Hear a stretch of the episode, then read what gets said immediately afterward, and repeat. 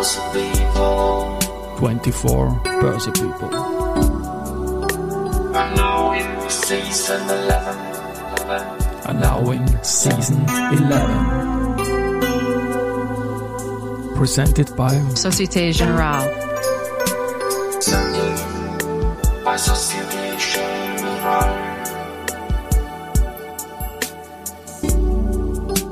Ja, herzlich willkommen wieder zur Serie 24 Börse People. Und diese Season 11 der Werdegang und Personelle, Folgen ist presented by Societe Generale. Mein Name ist Christian Drastil, ich bin der Host dieses Podcasts und mein siebter Gast in Season 11 ist Bettina Pfluger, Wirtschaftsredakteurin beim Standard und auf Social Media nicht zu finden, aber daher hast gefunden und ich freue mich, dass wir hier zusammensitzen. Servus Bettina. Servus Christian. Servus, wir kennen uns ja eine halbe Ewigkeit. Das wird sich in diesem Podcast auch noch auflösen. Karriere, Werdegang. Wie bist du in den Wirtschaftsjournalismus gekommen? Eigentlich wie so oft über Umwege. Wobei ich sagen muss, dass ich in den Journalismus gehen will, das war mir seit meinen frühen Jugendtagen einfach klar. Dieses Berufsbild hat mich total fasziniert.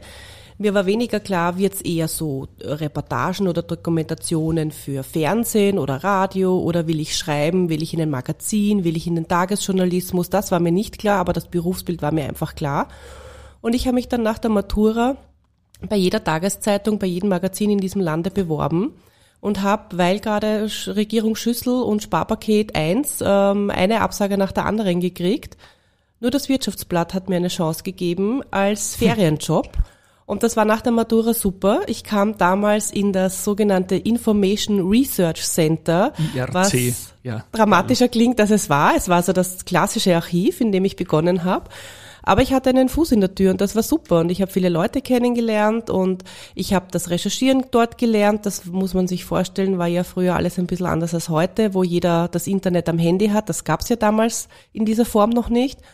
Und wir hatten tatsächlich noch einen Schrank, wo alle Geschäftsberichte drinnen waren, wo man wirklich noch auf Papier recherchiert hat in der Not.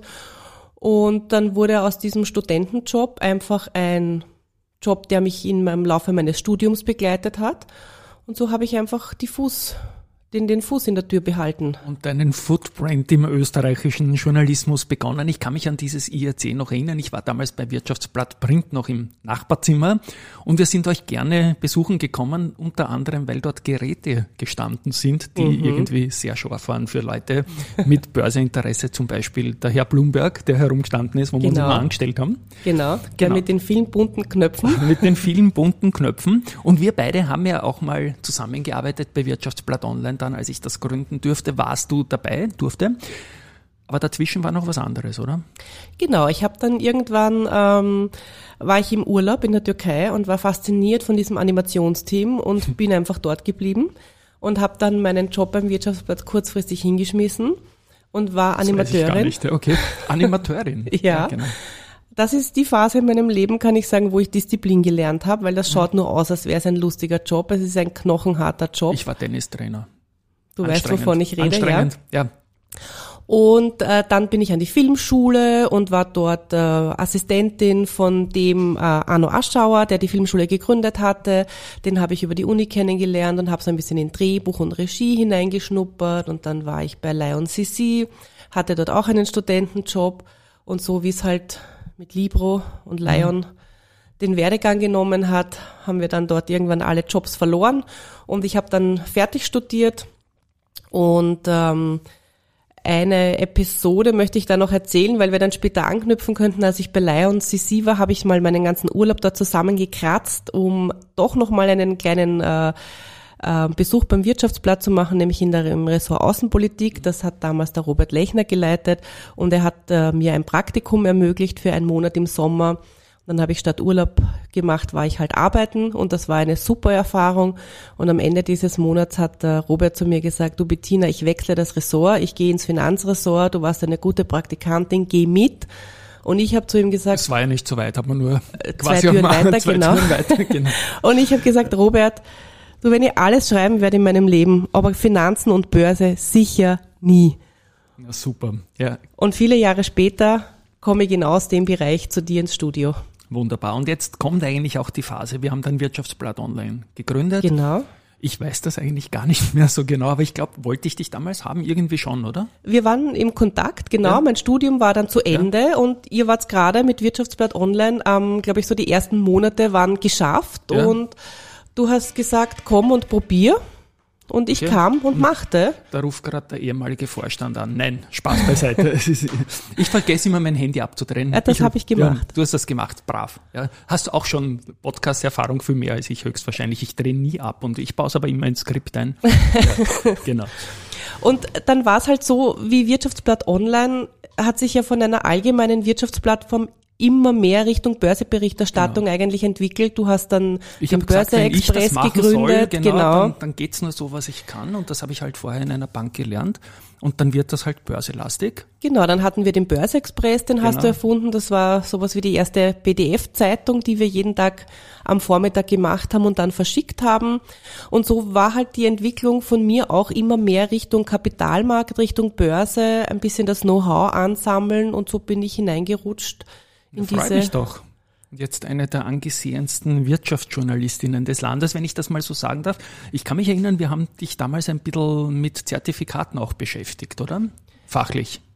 Ja, die Zertifikatewelt ist damals so richtig ähm, erwacht und was ich damals lustig fand, waren vor allem diese Themenzertifikate, wo man dann so lustige Themen wie, weiß nicht, man will sein Portfolio mit einem Milchzertifikat ähm, au- irgendwie runder machen und oder bunter machen und dann waren halt die fünf oder zehn wichtigsten Aktien, die halt zum Thema Milch, Lieferung, Verarbeitung etc.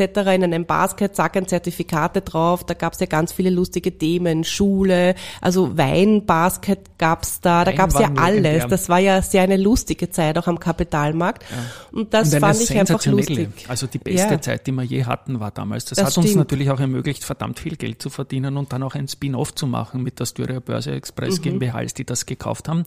Und du bist dann zum Standard gekommen, um zu bleiben. Wie ist das damals gelaufen? Ich weiß das gar nicht mehr so genau. Aber musst du jetzt auch nicht live on stage sagen. Na, wir sind damals, also irgendwann nach vielen, vielen Jahren Wirtschaftsblatt und ich weiß nicht, ich habe auch irgendwie mir gedacht, ich will mal was anderes sehen. Und ähm, ich habe dann gehört, dass beim Standard Online jemand gesucht wird und habe mich beworben und habe dann diesen Job bekommen. Ich war dann äh, Ressortleiterin der Wirtschaft, der Online-Wirtschaft. Aber nur sehr kurz, weil ähm, es war dann so beim Standard, man muss jetzt kurz in die Geschichte zurückgehen, um das zu verstehen. Früher waren ja die Print- und Online-Medien ganz klar getrennt. Mhm, War beim Wirtschaftsblatt auch so. War auch so, genau. Weil nämlich die Printleute nichts online stellen wollten auch. Das hat uns, muss man schon durchaus sagen. Ja, aber das verstehe ich auch irgendwie. Du gehst schon, das ist anstrengend, so eine Tageszeitung rauszupudern, wenn ich das Medienwort jetzt erwähne. Naja, und es Ja. ist auch, es waren auch natürlich total neue Welten, die, die Ja. hier aufeinander geprallt sind und diese Welten mussten erst lernen, miteinander klarzukommen. Und bei Print war so, beim Standard Print ist es heute noch so, dass jeden Tag gibt's in der Früh eine Blattkritik. Und wenn das ganze Radl im Print durch war, dann ist jemand eingeladen worden früher von online. Und ähm, ich war neu bei Online und wir waren in dieser Ressortleiterrunde und es war die Frage so, die Blattkritik steht an, wer macht das? Die erste in der Runde hat gesagt nein, die zweite hat gesagt nein, der dritte hat gesagt nein, dann war ich dran. Ich habe gesagt, was ist eine Blattkritik? Zack, hatte ich Das sie hast du schon. vom Wirtschaftsblatt gar nicht gekannt? Nein. Nein, das haben wir jeden Tag auch gehabt damals. Aber das war im IRC vielleicht was anderes und bei Online auch. Ja, das, das habe ich nicht gekannt. Haben wir gar keine Zeit gehabt für Blattkritik bei Online, weil immer irgendwas zum Stinken angefangen hat, weil es wieder alt war. So ist es. Und dann musste ich rüber zu Print und diese Blattkritik machen und habe mich alle vernichtet. total gefurchten, weil ich saß in einem Raum von lauter Menschen, die ich noch nie gesehen habe und habe halt begonnen zu sagen, Seite 3, super Bild, Seite 4, schöne Geschichte, Seite 7, Hast alle schönes gelobt Interview. und warst der Liebling von Nein. Nein. Ganz im Gegenteil, ähm, es kam ein Eklat, weil ich dann bei irgendeiner Webnachricht gesagt habe, das ist super, dass die im Print ist, weil so fair muss man sein, online haben wir die verschlafen. Und der damalige Chefredakteur Gerfried Sperdl ist in Saft gegangen und hat gesagt, ihr Onliner mit eurem Selbstverständnis, Ja. die Zeitung sind wir. Und ich habe geschaut in die Runde, Ja. alle haben mich angeschaut und ich habe gedacht, Mama, Er hat gesagt, warum braucht man denn die Zeitung überhaupt noch, wenn wir online nichts mehr verschlafen dürfen? Ne? Und ich wusste, ich muss aus dieser Nummer wieder irgendwie rauskommen und habe dann irgendwann gesagt, ich find's trotzdem super, dass das im Print ist und habe weitergemacht. Und äh, habe diese Blattkritik hinter mich gebracht und zwei Tage später ruft dann die Assistentin vom Sperl an und sagt, er möchte einen Termin mit mir und ich habe mich total gefurchten, weil ich mir gedacht habe, er wird Jetzt muss jetzt, ich zurück zum Wirtschaftsplan. jetzt wird er doch nicht schimpfen noch mit mir und aber es kam alles ganz anders. Er hat mir dann einen äh, Job angeboten. Ich kam in sein Büro und er hat gesagt, so wie ich die Blattkritik präsentiert habe, hat er das Gefühl, ich habe ein Händchen fürs Zeitung machen und jetzt macht er mir ein Angebot und hat mich abgeworben. Und ich habe mir gedacht, yeah. Und dann sagt er, für den Geldbereich. Und ich habe mir gedacht, oh no, fuck. Ja, wie sage ich es jetzt? Und ich habe dann gesagt, na ja, also nicht, dass ich mich da nicht auskennen würde, aber so Zinsvergleiche habe ich jetzt auch noch nicht geschrieben. Und der Gerfried Sperl hat gesagt, das ist wurscht. Je einfacher Sie das schreiben, desto mehr versteht der Leser. Hat mir den Vertrag hingelegt, eine Woche Zeit gegeben. Und dann habe ich zum Standard in die Printredaktion gewechselt, habe den Geldstandard übernommen. Mittlerweile sind wir alles eins geworden. Durch die vielen Jahre gibt es keine Unterscheidung mehr, Print, Online. Jeder macht alles. Ja, und Podcast ist dazugekommen und jetzt ist genau der Punkt, wo ich diese einleitenden Worte bringe. Ich bereite mich ja immer auf Basis der LinkedIn-Einträge meines Vis-a-vis auf den Podcast-Termin kurzfristig vor. Nur wenn ich nicht irgendwas von dir gewusst hätte und wir gemeinsam arbeiten und dass du beim Standard auffällig bist, hätte ich gar nichts zu dir gefunden. Du bist de facto im Internet so gut wie nicht vorhanden und wir haben uns im Vorgespräch außerhalb deiner Stories natürlich. Wir haben uns im Vorgespräch darüber unterhalten, dass ich dich fragen darf, warum und das tue ich hiermit. Natürlich, fragen darf man immer alles. Ich, muss ich die Frage nochmal stellen? Nein, bitte bediene, aber es, mir hat die Begründung gefallen. Ja. Ich bin nicht auf Social Media, weil ich erstens keine Zeit dafür habe und auch weil es ein Teil des Informantenschutzes ist, Mhm. weil es auffällig wäre, wenn man zum Beispiel auf LinkedIn mit jemandem verbunden ist und dann wird über das Unternehmen viel geschrieben. Jede Recherche beginnt heute in Google, in Facebook, in sonstigen LinkedIns dieser Welt.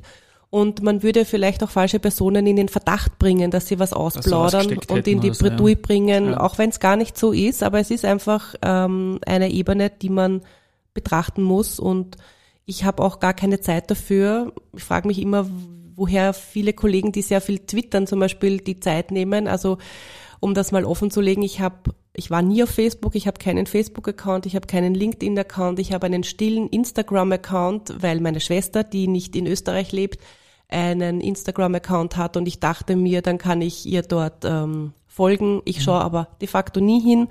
Ich habe einen verdeckten äh, Twitter-Account, um, zu, um sehen zu können, dann, ne? Ja. was die anderen so schreiben oder um ein paar Stories ausgespielt zu kriegen. Ich muss sagen, dass so habe ich schon die ein oder andere Geschichte gelesen, auch auf die ich sonst nicht gestoßen wäre. Aber aktiv betreibe ich das alles nicht. Twitter schaue ich auch nicht rein, die nerven mich voll. Die sind alles so woke, wenn ich dieses bös- böse Wort erwähnen darf. Das tut mir fast weh beim Lesen alles. Gut, was ich gefunden habe im Internet über dich ist, dass du mit einem ebenfalls Ex-Kollegen, dem Walter Kozubek, der damals von der Citibank zu Wirtschaftsblatt Online gewechselt ist, als sie da, glaube ich, bei Wien irgendwas verändert haben, ein Buch geschrieben hast über Anlagezertifikate für Einsteiger und das im Jahr 2007 und wir wissen, was 2008 gekommen ist. Es war gerade noch Ja, rechtzeitig, dass wir ein paar Exemplare verkaufen konnten. 2007 hatten wir die Idee, der Walter war sofort an Bord. Zertifikate waren damals ein großes Thema und ich habe gesagt, lass uns doch ein Buch schreiben, das so richtig erklärt, was sind diese unterschiedlichen Formen, was machen die, warum gibt es so viele unterschiedliche Ausprägungen von diesen Zertifikaten, lass uns das doch erklären und der Walter war sofort an Bord und das war sehr nett, mit ihm das Buch zu machen und dann kam die Finanzkrise und Zertifikate waren, äh, wie soll man sagen, Ja. unter jeder Sau. Unter jeder Sau. Es war ja auch mit dem Fall der Investmentbank Lehman Brothers in Europa Ja. waren ja sehr viele Zertifikate dann einfach äh, ausgenockt, weil ja das Emittentenrisiko tatsächlich schlagend geworden Aber ist. in Österreich so gut wie null, was das Emittentenrisiko betrifft. Ja, trotzdem war das äh, große Thema Zertifikate Das einfach Zertifikat keines mehr. ist halt schade gegangen. Ja, aber Ja, der Emittent genau. zum Glück nicht. Also Genau. die, die, die Banken, die bei uns aufgelegt haben, haben es überlebt. Das war in Deutschland ein größeres Thema als Ja, in das Österreich. stimmt. Also es war eher ein, ja genau, aber es war halt einfach äh, das Thema und, und das Umfeld für Zertifikate und für den Kapitalmarkt kurz einmal nicht ganz so rosig. Springen wir in die Zehnerjahre. Immer mehr Online-Print zusammengewachsen, Podcasts sind gekommen. Wie hat sich dein Job da so verändert bis zur Pandemie hin mal, sagen wir mal? Also wenn wir da ganz am Anfang anfangen, als ich zum Standard kam, mein Gott, da ging man auf eine Pressekonferenz, hat eine Geschichte geschrieben und ist nach Haus gegangen. Heute ist es total anders. Heute schreibt man die Geschichte eigentlich schon, während man die Pressekonferenz remote äh, zuhört, hat die erste Version für online paar Minuten nach dieser Pressekonferenz draußen. Dann überlegt man sich, wie baut man die Geschichte für Print um? Wie baut man sie aus? Braucht man sie überhaupt größer? Was steckt in dem Thema drinnen? Wenn es gerade ganz ein heißes Thema ist, kann es auch sein, dass es Thema des Tages im Podcast ist. Dann macht man noch eine Podcastaufnahme. Man wird ähm, die Geschichte im Laufe des Tages um Statements für online erweitern. Also der Job ist viel schneller geworden, er ist viel vielschichtiger geworden und er ist ähm, mit der Pandemie so geworden, dass wir mittlerweile von überall arbeiten können, weil das Homeoffice ist plötzlich ähm, en vogue geworden, die technische Umstellung hat funktioniert. Wir können heute ähm, eigentlich von überall arbeiten und das auch zu jeder Zeit. Das hat Vorteile, das hat aber auch Nachteile. Mhm. Ich knall dir jetzt ein paar Produktnamen hin und bitte um ein paar Worte dazu. Oi. Geldstandard.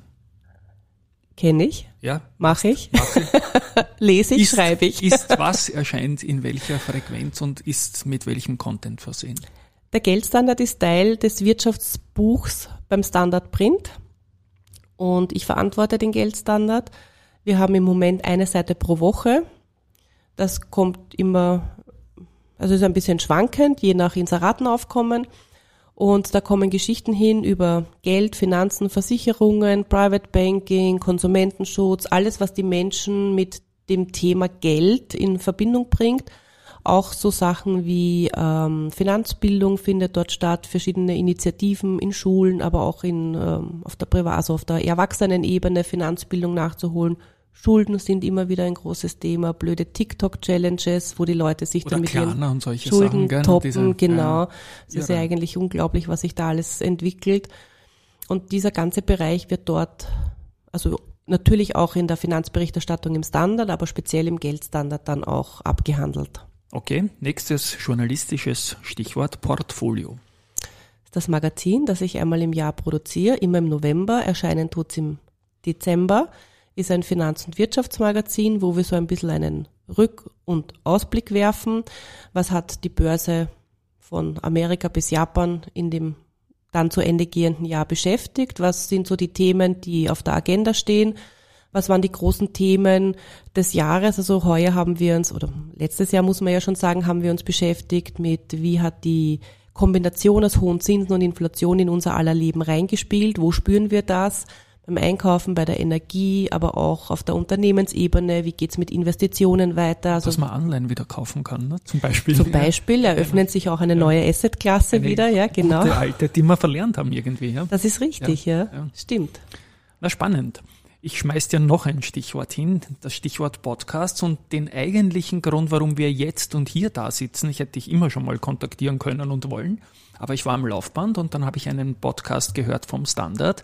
Ich glaube, Serienreif heißt das, zu Love Actually. Mhm. Da gab es ja diesen, brauche ich dir nicht erzählen, du warst ja dort zu Gast. Da Richtig. gab es ja, da gab's ja diesen immer stärker werdenden Angriff auf diesen Film aus, glaube ich, Anfang der, der, der Nullerjahre wunderbaren Weihnachtsfilm und der Standard hat das abgearbeitet in dieser Folge und haben mir gedacht, okay, jetzt mache ich da mal einen Deep Dive, um was bei dem ganzen Thema, warum man Love Actually vielleicht nicht mehr mögen darf, ähm, auf Basis eures Podcasts. Und du hast da die Rolle gespielt und hast den Film verteidigt. Genau. Deine Kolleginnen, die dabei waren, waren auch sehr fair. Und, aber sprechen wir mal kurz drüber. Um was geht's da? Na, Love Actually hat ja in der Weihnachtssaison 2023 20-jähriges Jubiläum gehabt. Deswegen war der Film auch kurzfristig noch einmal im Kino. Und dann kam natürlich die Debatte hoch, ist der Film gut gealtert oder nicht? Und dann gibt's halt einen Teil, der stoßt sich daran, dass alte Rollenklischees bedient werden. Das war halt, okay, ja. Entschuldigung. Geht schon los, die Debatte. Und ähm, ich finde, man muss diese Sachen halt einfach in der Zeit lassen. Und jetzt kann man natürlich sehen, klar, es ist die Mutter, die sich aufreibt, die Familie zusammenzuhalten. Es ist ganz klassisch, dass der Premierminister sich in eine junge Assistentin verliebt. Ich sage aber, der Film bietet mehr. Es zeigt auch einen Vater, der sich äh, wahnsinnig äh, fürsorglich um sein trauerndes Kind kümmert und auch mit ihm die erste Verliebtheit beschreitet. Das ist eine Rolle, für die Väter in der Öffentlichkeit sonst nicht so wahrgenommen werden. Auch das kann man sehen. Man kann auch sehen, dass in dem Film kein Unterschied gemacht wird bei Liebe zwischen eben unterschiedlichen Rangpositionen. Wir haben ja auch einen Farbigen, der in eine Nichtfarbige verliebt ist. Also es gibt schon Themen, die in der Gesellschaft damals auch wichtig waren. Und ich finde, man muss äh, den Film in seiner Zeit lassen. Und ich habe, ich weiß, ich habe damals den Satz geprägt und ich stehe dazu, dass mir diese Wokeness zu weit geht, weil ich finde, man darf einfach diesen Film anschauen und ihn mögen und ich muss mir nicht immer einen zeitkritischen Geist dabei mit hereinholen und mich dann am Ende schlecht fühlen, nur weil mir dieser Film gefallen hat. Das geht mir zu weit. Mir gefällt ja schon das Opening so gut mit auf dem Flughafen und dann I feel Ja. it in my fingers, I feel it in my toes, Christmas all around you. Das reimt sich sowas von überhaupt nicht und deswegen gelingt es dem Bill Nye überhaupt nicht, das zu singen am Anfang. Ja, aber aber ich finde, ihr habt das super gemacht, alle Beteiligten. Danke. Ich werde das in den Shownotes zu dieser Folge auch verlinken. Da findet man im Web einen Eintrag vom Standard und kann dann auch in die Folge gleich reinhören. Wir kommen zu den Soft-Stichworten. Musik, Ostbankurti. Danke für dieses Stichwort. Das erschafft nämlich mir die Möglichkeit, auch dir Danke zu sagen, lieber Yes. Christian. Weil ähm, ich weiß nicht, ob du das eigentlich weißt. Du Nein. hast mir meinen schönsten Ostbankurti-Moment ermöglicht. Keine Ahnung, ehrlich nicht. Aber ich habe einen kleinen Verdacht. Dann listen. Okay. Ich war immer schon Ostbankurti-Fan, habe Ostbankurti und die Chefpartie meiner Jugend gerne gehört. Dann so mit der Phase Espresso Rosi habe ich eine Pause gemacht, da bin ich dann nie, habe ich nicht so reingefunden und dann hattest du ja im Börse Express diese CD-Kritikenkolumne. Fresh Music. Fresh Music, Genau. genau. Okay, ich hab's. Ja. Und da hattest du eine Einladung zur CD-Präsentation von diesen letzten zwei Alben, wann die Musik und vorbei ist. Mhm. Und du hast mich gefragt, ob ich hingehen will, weil ich ja bekennender Ostbankurti-Fan war und bin. Und ich bin dorthin gefahren in einen Heustadel ins Burgenland. Da war diese Zeit mit dem Kurti-Wein. Und ähm, da waren ganz wenige Leute dort. Das war nur für die Journalisten eine Präsentation. Und ich habe dann diesen Kurti-Wein gekauft, habe ihn signieren lassen und hatte die Möglichkeit, Osman Kurti zu erzählen und Danke zu sagen für die vielen Stunden, die er mich mit seiner Musik begleitet hat. Und wir haben uns angeschaut und wir haben uns umarmt und es war ein wunderschöner, magischer Moment und ich war dann auf jedem Konzert in seiner Abschlusstour, ich war auf jedem Konzert in der Kaiserwiese und dann Wow, schön. Da geht es man leider fast ein das, tragisches Ende. das, ja. Rest in Peace, sage ich da mal. Er war ein großer auf jeden Fall und sch- schön, dass du diesen Moment hier in diesem Podcast erzählt. Habe ich vergessen natürlich, aber Fresh Music natürlich nicht, weil ich immer geschaut habe, dass ich alles, was mich interessiert, Sport und Musik da irgendwie Bell and Sebastian habe ich über Bell Fresh Music Sebastian, genau, das habe ich wiederum geliebt, genau. äh, noch ein Stichwort, mit dem ich ganz sicher nichts zu tun habe, Kaffee. Das stimmt. Aber mit Kaffee hast du nichts zu tun, aber Obwohl ich ihn Kaffee, trinke als Filterkaffee wie ein Irrer. äh, Filterkaffee ist der beste. Jetzt kriegst du einen Hack von mir irgendwie Das ist so- symbolisch über, über, über den Tisch drüber. Ja. Puristisch ist der Filterkaffee einfach immer noch äh, der beste. Ich habe ihn auch gerne. Ähm, daheim habe ich mittlerweile einen Vollautomaten, weil ich zu voll bin, den Filter zu tauschen. Aber Kaffee ist äh, tatsächlich meine große Leidenschaft. Ich habe nie geraucht, ich Ich werde nie muss dich rauchen. unterbrechen. Filter zu tauschen ist das Einzige, wo ich nicht zu voll bin in der Küche. Wirklich, weil das muss sein in der Früh. Ich muss, mit, muss mich Das da stimmt. abfühlen. Ja. Das stimmt. Also ohne Kaffee geht's nicht und ich liebe Kaffee. Ich trinke ihn gern, ich rieche ihn gerne. Es ist einfach so ein kleines Ritual, sich einen Kaffee zu nehmen und kurz innezuhalten. Und um dieser Leidenschaft einen Ausdruck zu verleihen, habe ich auch ein kleines Kaffeetattoo. Ein Kaffeetattoo. Jawohl. Na Wahnsinn. Ja, das ist dann doch ein Ausdruck der Leidenschaft. Also Ostbank Kurti kriegt einen Haag und der Kaffee kriegt ein Tattoo. So ist es. Wunderbar hätten wir diese Themen auch. Liebe Bediener, vorletzte Frage. Was gefällt dir an deinem Job? dass er so vielfältig ist. Und ich habe es eingangs schon erwähnt, ich habe ja nie gedacht, dass ich im Finanz- und Börsenbereich landen werde. Und heute, also jetzt bin ich 18,5 Jahre beim Standard, muss ich sagen, ich würde diesen Bereich nie wieder hergeben wollen, weil es ist immer was los. Wenn die Finanzwelt erfindet zum Beispiel die BRICS, also Brasilien, Russland, Indien, China, dann lernt man ganz viel über die Volkswirtschaften, die da gerade interessant sind und warum sind die interessant und welche Probleme haben die und was ist da für eine Chance drinnen. Und dann kommen wieder Zertifikate und dann lernt man da wieder was oder dann jetzt kommt plötzlich wieder sowas wie Inflation, das hat es ja jahrelang nicht gegeben, dann lernt man wieder sehr viel volkswirtschaftlich, wo das reinspielt, wie das zusammenspielt.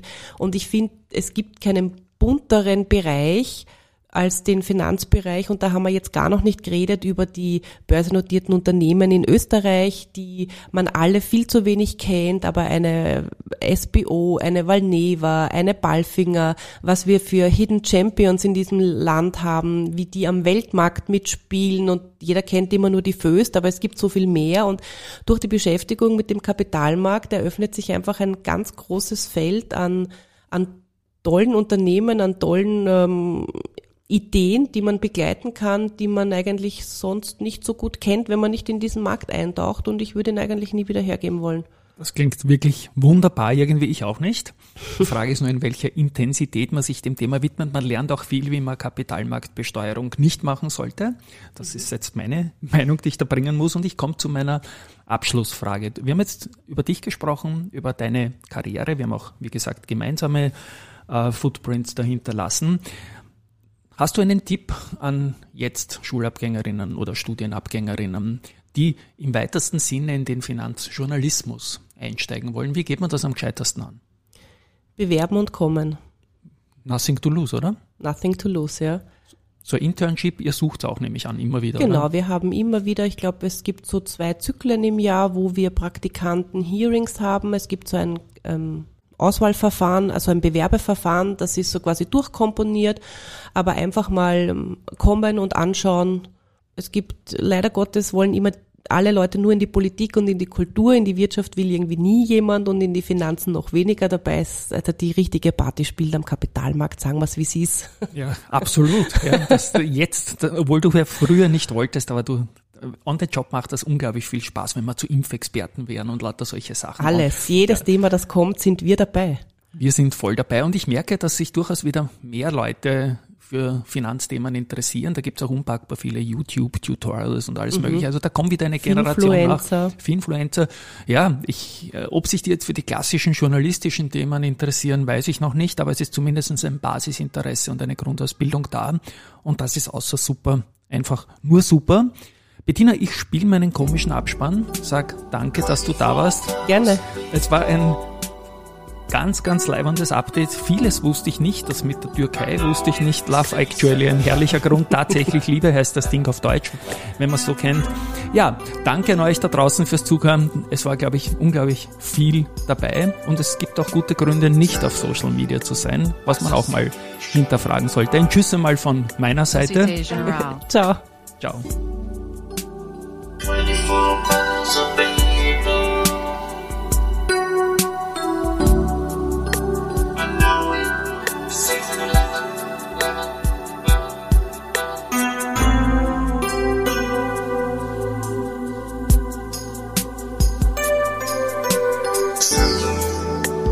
Société Générale. Société Générale.